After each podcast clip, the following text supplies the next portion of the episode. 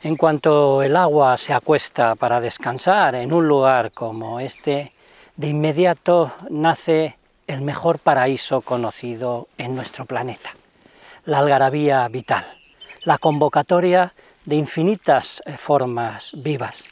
El agua fecunda absolutamente todo. Se puede afirmar incluso que es el fertilizante de la fertilidad natural. Agua y vida son sinónimos, equivalentes.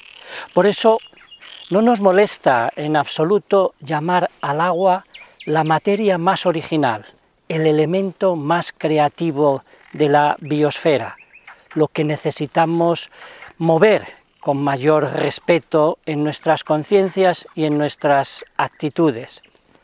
También tenemos que tener presente que el agua no solo es la base de la alimentación la higiene y en consecuencia la salud, sino que si conserva sus propiedades iniciales siempre estará a favor de la vida y si la malversamos, la contaminamos, la asesinamos en una palabra, se convierte en todo lo contrario, en una fuerza extraordinariamente destructiva.